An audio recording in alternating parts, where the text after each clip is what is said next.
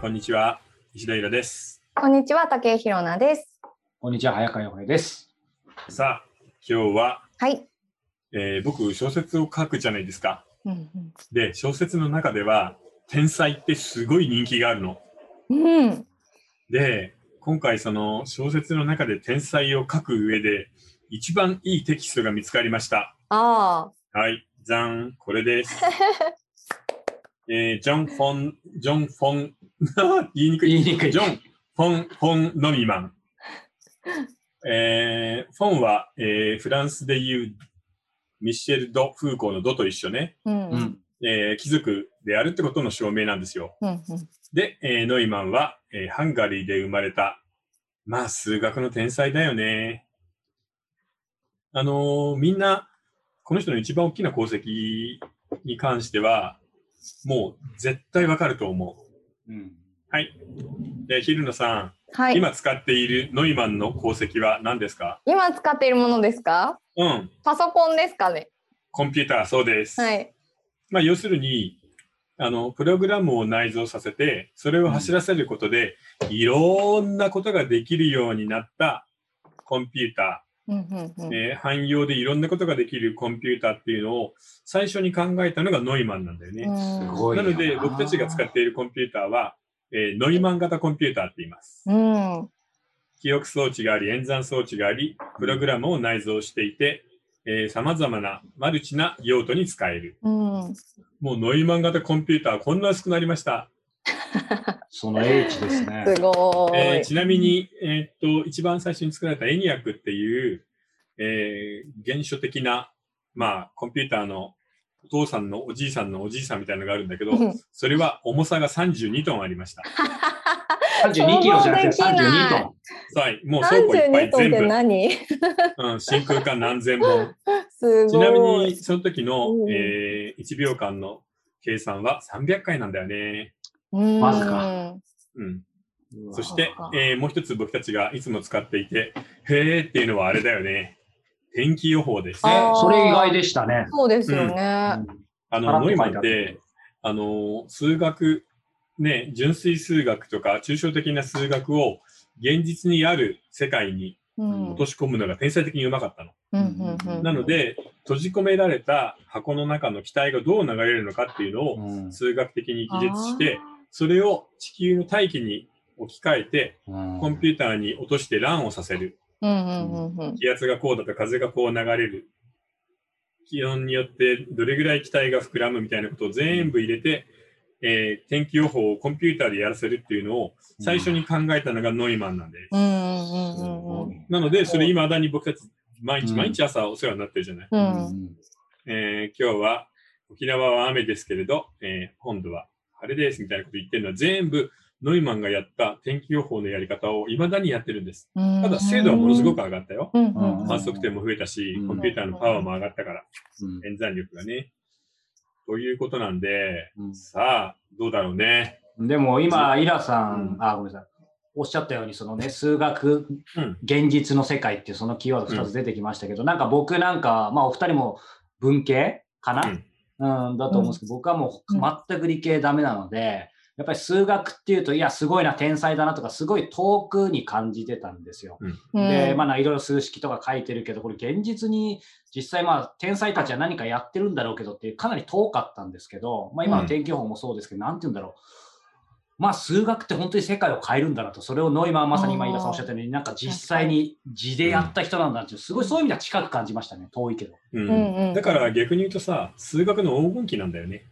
ああ、ーそれ以この降時代がね。現在、まあ、コンピューターがね、うん発明されて以降、数学が根本的に僕たちの生活を変えるみたいなことはもうあんまりなくなってる。うんうん逆うに言うとんねもちろんね、世界中のサーバーを結んで、はい。えー最近も通信障害があったけど、そういうものを作るときにはありましたね数学が活躍してるけど、うんただもうノイマンの頃の時代みたいに、数学が八面六臂の大活躍みたいなことはあんまないよね。うんこれ、なんか質問ばっかになっちゃいますけど、はいあのーやっぱりささっきというか、ん前の予告編とかでも言ったかもしれないですけど、その IQ がね、世界一高いのはおそらく、まあ、アインシュタインか、ノイマンかっていう話あったと思いますけど、これすいません、もう、えーあの、え炎上というか怒られるのを承知でですけど、僕だけかもしれないですけど、やっぱアインシュタイン知らないっていう人はまずいないと思うんですよ。うんうんううんんうん。ノイマンって正直僕知らなかったんですよ。あ、そっうか。んうんうんう、うんんだかそうだね。ら、どう、ひまさん知ってたいや、知らなかったです。でしょでしょっていうのもあれだけど。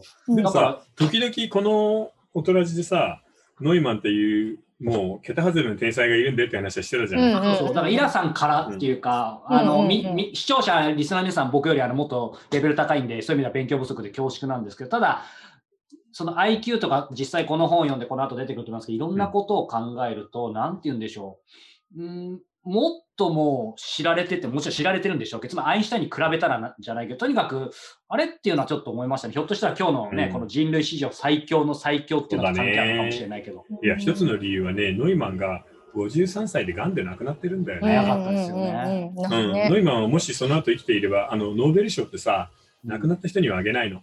あーノイマンは、えーコンピュータはい。ー、あるいは、えーなんだろうな、まあでもコンピューターかな、一番多いのは。あとは、あの、量子理論だね。うんすねで、うんノーベル物理学賞はまずもらえた。うんそして、ここにも書いてあるけど、このゲーム理論で、ノーベル経済学賞も絶対もらえたの。生きてれ理ば。論もなんすもんね。だから全く別なジャンルで、経済学と物理学で、ノーベル賞を2回取れていたら、あと10年長生きして、そしたらノイマンのことはアインシュタイン並みにみんなが知っていたと思そうですよう。ね。だから、運がなかったんだよ。うんちなみにお父さんも癌で亡くなってるんで、そういう家系なのかもしれないね。ですね。いや、でも面白かったよねい。や、面白かった。うん。あのー正直、ちょっと憧れない文化的な世界でのさ、文系的な世界での天才ってさ、わかんないじゃん、はっきり言って。うんああ、確かに。はっきりこそうう数字で出ない。評価とかタイミングとかね。かでも数学の世界の天才って、あこんな証明をしたんだ、こんな論文書いたんだってのですぐわかるからね、うんわ特に彼は分かりやすいですよね。かりやすい。ちなみに彼がいかに桁外れだったかっていうのは、あの、プリンストン高等研究所ってあるね、はいはいはいはいはい。うん、そこの、えー、終身教授、うんもう死ぬまでクビにならない看板教授ね、まあ5人いるんだけど、うん始まった当時、その頃アインシュタインが筆頭で、アインシュタインはその頃54歳、そしてノイマンはその時わずか29歳で、世界中の最優秀の学者5人のうちの1人になるんだよね。ダントツで若かったっすごいねですよダね。ントツで若かった。うんうんしかもノイマンってすごく変わったやつで、えー駅のホームとか移動している電車とか車の中、あるいはわーってみんなが飲んで騒いでいるバーの片隅とかで一番仕事ができるタイプだったんだって。はいってありまあなので中庭を挟んで向かい側の研究室にはアルバート・アインシュタインがいる。あ、うん。でも自分は全然そんなの気にしないから窓を全部開け放って蓄音機でアメリカのジャズをガンガンかけながらしたね。ありましたね。そう、えーどんどん数学の新しい研究をしていくっていう。だから、あのーアインシュタインにとってノイマンって、迷惑千番な若者だったんだよ ね。すごいよね。そういう意味では、ノイマンはなんかどう、そういう意味での鈍感力みたいなのがやっぱあったんですかうね。んうん、なんかこれ読んでるとさ、あの、ヒルノさん、女性として付き合いたい。付き合いたくなさそうな人だ った。そう。 でしかもね、あのーえーノイマンは女の人のスカートの中を覗くのが大好きって いう。さらっと書いてあったけど、えやばいっすよね。なんでなんでなんですかもうあの犯罪だよな、あれ。いや、もう見たくてしょうがない。だから、動悲観的物なこ的となが好きって欲こと求には逆らえない人だったんじゃないうんうんそう。それで済む話かみたいな。うんいやもうセクハラ親父ですよ。自分の秘書のスカートをいつも見てたっていいう。いや、謎すぎますね、本さら当っ。と書いてあったけど、そこが一番インパクトある意味ありましたけどうね。んあるよ。ね。いや、でも面白いね。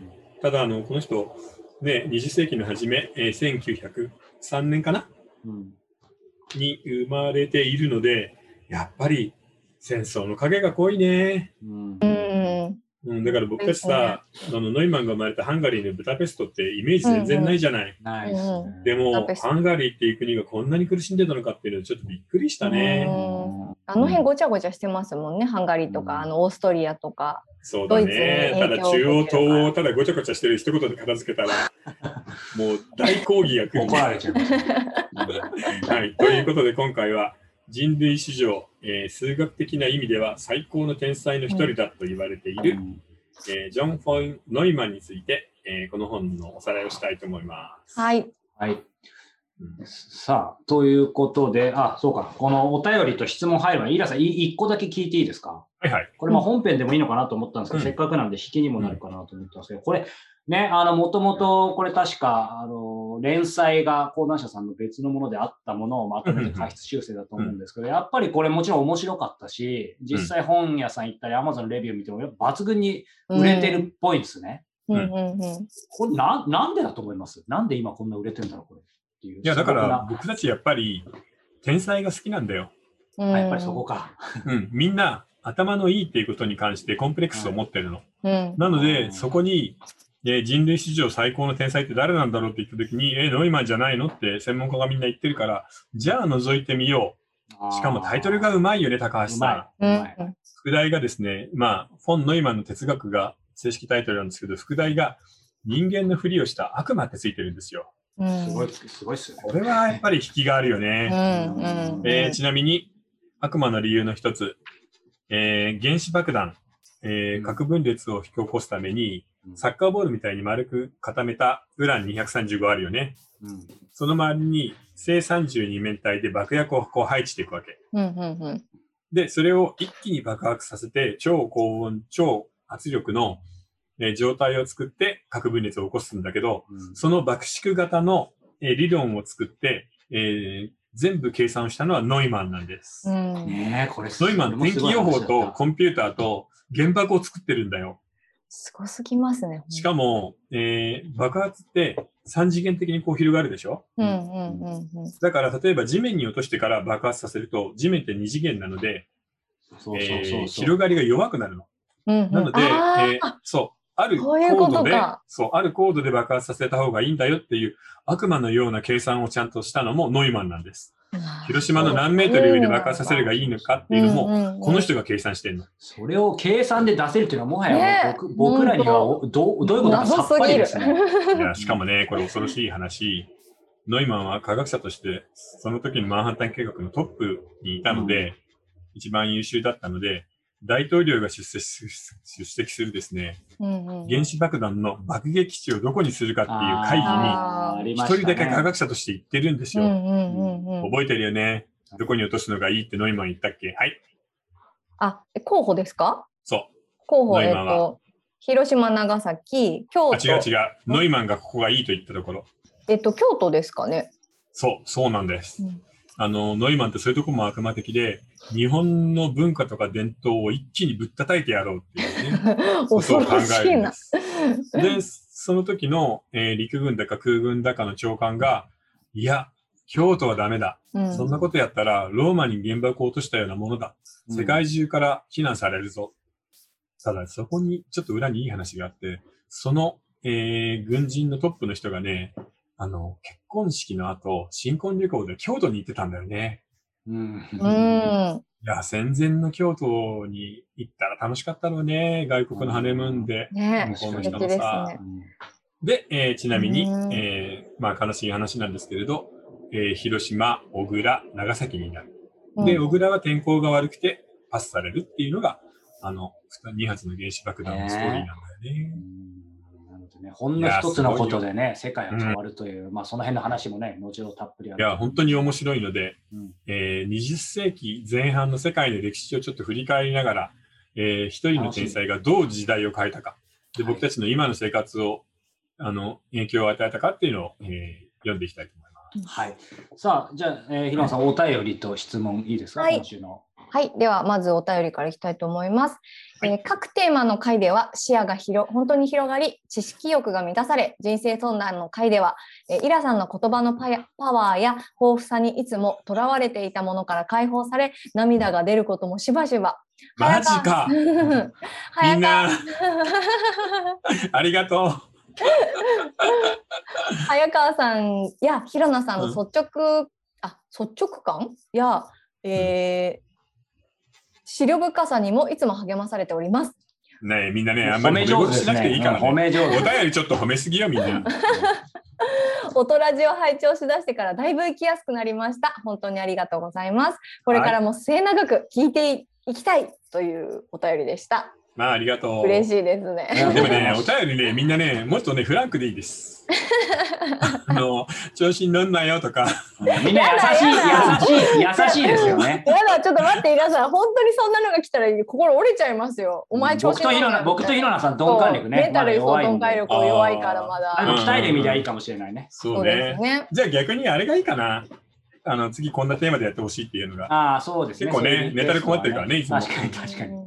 そうですね。ははいい。じゃあ質問、えーはい最近2年ぶりにお邪魔しました。質問に取り上げて、あ、なんかこう、なんかに参加してくださったんですね、きっと。うん質問に取り上げてもらったこともあり、イラさんと早川さんの声がとても懐かしく、思わずまた送ってしまいました。へーえー私は25歳、7歳年上の男性と2年お付き合いしています。うん関係性も落ち着いていて、えー隣県同士で気軽には会えませんが週に1回から2回はご飯や、えー出かけたりしています、うん彼は年収2000万かっこよくはないですが毎回デートの時はいつも楽しく尊敬できるところもあり記念日も欠かさず祝ってくれておおむね大切にしてくれてると思います、うんただ共感性がないえー喧嘩した時も話し合いを避ける傾向にあるところに傷つくこともあります私は結婚を考えていますが、彼の気持ちが分からず浮気の心配はしていませんが将来に希望があるかどうか不安になりますうん自分の生活が確立している男性が結婚を決める理由は何だと思いますかまた彼は私の体がとても好きです嬉しくもあり性的な魅力が一番なのかなと悲しくもなりますがそんな理由で2年も付き合うものなんでしょうかという羨ましいお便りです 質問あ質問をのー地方でさ、32歳で年収2000万の男でしょもうね、鎖をかけて縛っとこう。 あの、ちなみになんか似てないこの人 に。共感性があまりなく、まともに話し合いができない。な確かに。恐ろしく優秀なんだけど、確かに女心がわからない。うんうんでも、今の話聞いてると、全然いいよね。うんいやいいと思いますけどいねや、収入がどうこうだけじゃなく、うそんこで、なんかいまだにちゃんとさ、記念日を祝ってくそれう、て、それ大事ですよ2ね。年経っても仲良く付き合えるんだったら、もうそのまま行こうんいや何よりもあれですよあなたの体がとても好きだという男性がいるということ、本当に羨まし いでう。出た よ。あわかる、わかる。す。ねえ大事だよね。大事ですよそこうは。んいい。とそう思だいまねす。けそどねの人だったら、レスになる心配ないもんね、うん今後も。確か大に事ですよ確か大に事あ大の、事。この男の人はさ、多分、今の状態がすごく心地いいと思うんだよ。ううんんで、あの結婚してもしなくてもこんな調子が良かったらこのままでもいいかなって思ってると思うの。うんうんなるほど。でも、意外と常識人でもあると思うんだよね。社こん会でな感ちじゃんしとまやっすてねるから。なうんので、あのー25歳、これから20代後半に入る女の子と2年も3年も付き合ったら、そろそろなんだよ。それにあなたもすぐに30代半ばになるよっていうことを、誰かが一言言ってやればすぐに結婚すると思うん。う。なので、それを言うのが、そう、誰かってことだね。あ彼のお父さんかお母さん、あー、うんうんうん親友、うんうんあるいは職場の尊敬する上司とかにうまくそういう話を一つしてもらえれば、ももうすぐゴールだと思うけどな。うんなので、あなたから言っても多分そのまともに話をしないタイプなので、まあ一番いいのは彼のお兄さん、お姉さん、お母さん、お父さんじゃないうんに結婚についてどう思ってるのかを聞いてもらったら、確確かにうんそれが良さそうでねすありね。あったらいいですね悪くない感じですよね機会がまあいや全然悪くない。ねうんいやいいと思いますけど、もう2年付き合ってるって言ったら結構長めですからね。長めっていうかね。でも十分だよいいねね。十分な期間ですよね。うん。いじゃあちょっとでも多分さ、この人スタイルがいいんだろうね。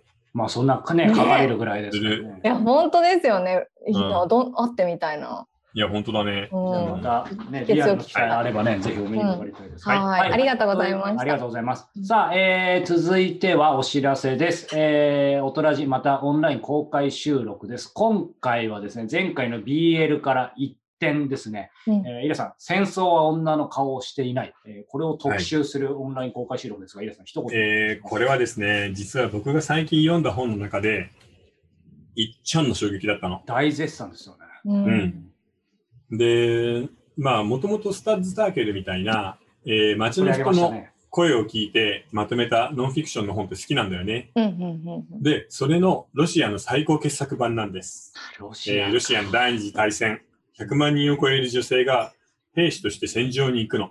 その人たちへのインタビュー聞き取り集ですう。んうんすごいよ。うんうんこれすごいですよね。その左の、左、右、えっ、と、いわゆる文文庫というか、もうそうですね、うんうん漫画の方も出てて、ね、早々と出て、漫画もめちゃめちゃ売れてますよね。うん漫画がね、面白いのよ。めちゃめちめちゃ調べてるから、当時のロシアのゃ服装とか、そっかそっか街の様子とかを。繊細にいやーすごい日本の漫画ってすっごいね。うんううんうんん、と言いつつ、あの、この本もあ忘れてましたけど、はい2015年のノーベル文学賞受賞作です。そうなんですよね。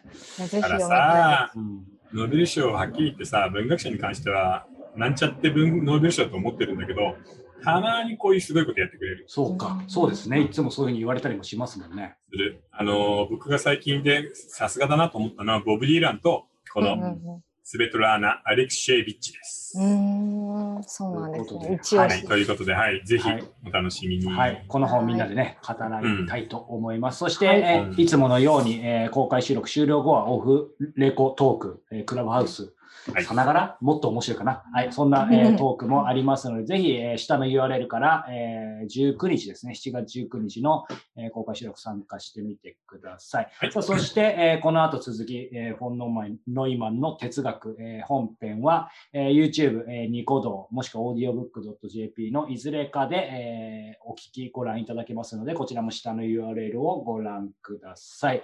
それでは、後ほど。はい。